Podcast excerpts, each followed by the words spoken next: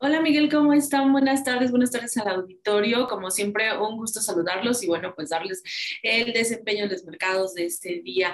Comentarte que el día de hoy los mercados finalizaron a la baja en terreno negativo y bueno, todo tuvo que ver con el dato de inflación que se dio a conocer en la mañana. Esta se ubicó en 5.3% en Estados Unidos.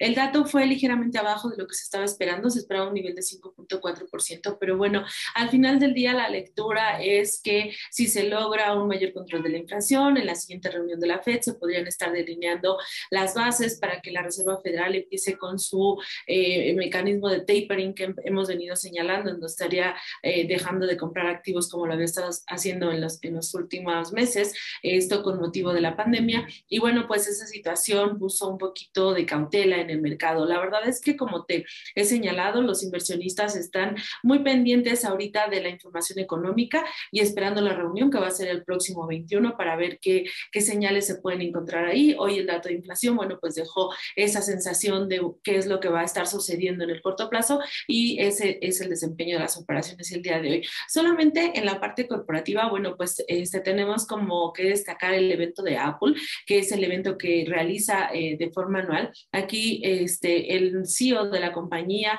en un auditorio que, bueno, pues estuvo vacío por el tema de la pandemia, presentó los diferentes modelos, no solamente presentó este, lo que es el iPhone, sino presentó iPads y también presentó Apple Watch. Dio a conocer los precios, andan alrededor de 699 dólares a 799 dólares. Lo que se está observando con respecto a su presentación es que eh, no hubo como grandes cambios, solamente creo que puso mucho énfasis en el tema de la batería. Este estaría durando una hora y media más en la presentación mini, que era algo de lo que se habían estado quejando los usuarios. Entonces, pues bueno, en esta presentación, recuerda, tiene mucho que ver con el desempeño de la emisora. La emisora cerró a la baja en 1%. Tradicionalmente a veces eso pasa porque los inversionistas empiezan a comprar la expectativa de qué nuevos lanzamientos va a traer la compañía. Y bueno, me adelanto, recuerda el eslogan que tenemos es compra con el rumor, vende con la noticia. La noticia ya fue, dio a conocer sus nuevos productos.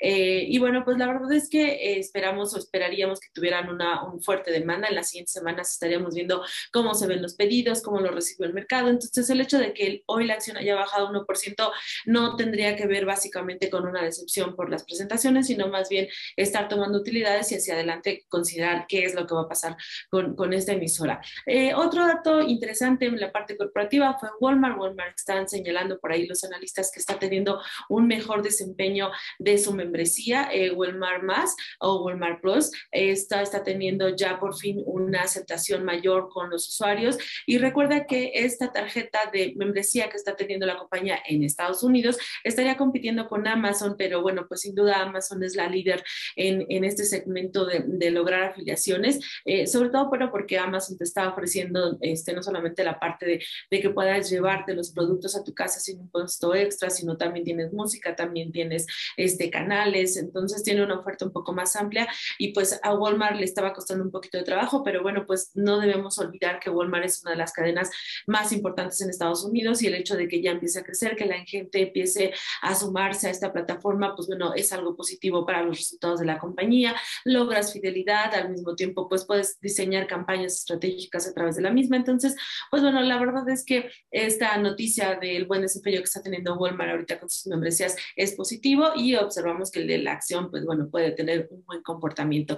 Y por otro lado, también destaca noticias referentes a, a la parte de Facebook Instagram y TikTok.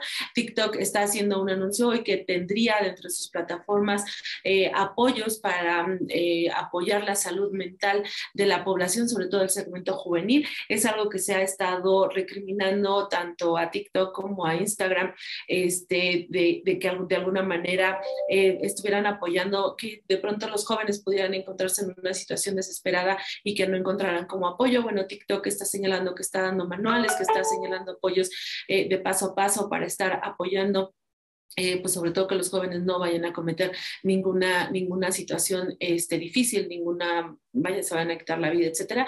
Esto está siendo pues positivo porque es una demanda que se estaba pidiendo y bueno, se estaría esperando a ver qué está señalando Instagram. Al parecer Instagram ya la semana pasada también dio a conocer algunos mecanismos de apoyo en los que se pudieran unir, etcétera. Pero bueno, es algo interesante, la verdad es algo que tenemos que seguir. Recuerda que TikTok es una empresa china, no está directamente cotizando en la parte de Estados Unidos, pero bueno, en la parte de Facebook e Instagram ahí sí notamos que, que debería de haber alguna respuesta. Entonces, es algo que, que es interesante y que deberíamos de estar viendo, sobre todo para el desempeño de las diferentes emisoras. Y bueno, pues en la parte política aún siguen este, con la, propuesta que se dio ayer por parte de los demócratas. Ya te he señalado que para tener un presupuesto de 3.5 billones que se eh, este, comentándose, se están pidiendo incrementos de impuestos. Ya los habíamos platicado en algún momento, se retoma, estaría este, incrementándose una tasa impositiva de niveles hasta de 29% para la parte de ganancias de capital de 20 a 25%, que con un impuesto adicional sería de 28%.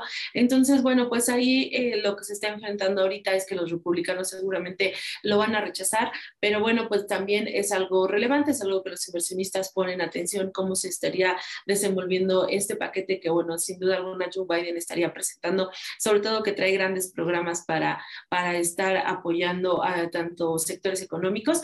Entonces, pues fue, fue un tema relevante en la jornada de hoy. Y finalmente, en el tema de la vacuna, seguimos con un escenario positivo. Ayer, eh, el hecho de que había reducido un poco la gente que estaba... Eh, que bueno que se estaba incrementando eh, que ya la tasa disminuyó fue algo que los inversionistas tomaron como favorable. Bueno continúan esta sensación sobre todo eh, los esquemas de vacunación esta tercera dosis que también ya se espera se podría estar aplicando a partir de la siguiente semana como una medida de reforzamiento para quienes ya tienen la doble vacuna y al mismo tiempo estar buscando eh, que los niños tengan los menores de 12 años se puedan estar vacunando. Es algo relevante sin duda y que también tiene mucho que ver sobre todo en la parte de que se permita nuevamente la reapertura al 100% y que el dinamismo de la economía eh, se vaya levantando. Recuerda hace unas semanas eh, lo que estuvimos observando es que algunas casas de bolsa señalaron que el cuarto trimestre en términos de crecimiento iba a ser menor a lo que se estaba esperando so, solo por la ralentización que estaba generando la vacuna, o sea, no se permite que esto esté al 100%. Y bueno, pues eh, en estos dos primeros días de la semana lo que se ve son señales positivas, sobre todo de la disminución en contagios y que ya pueda ser ocupada por la, por la parte de la población infantil.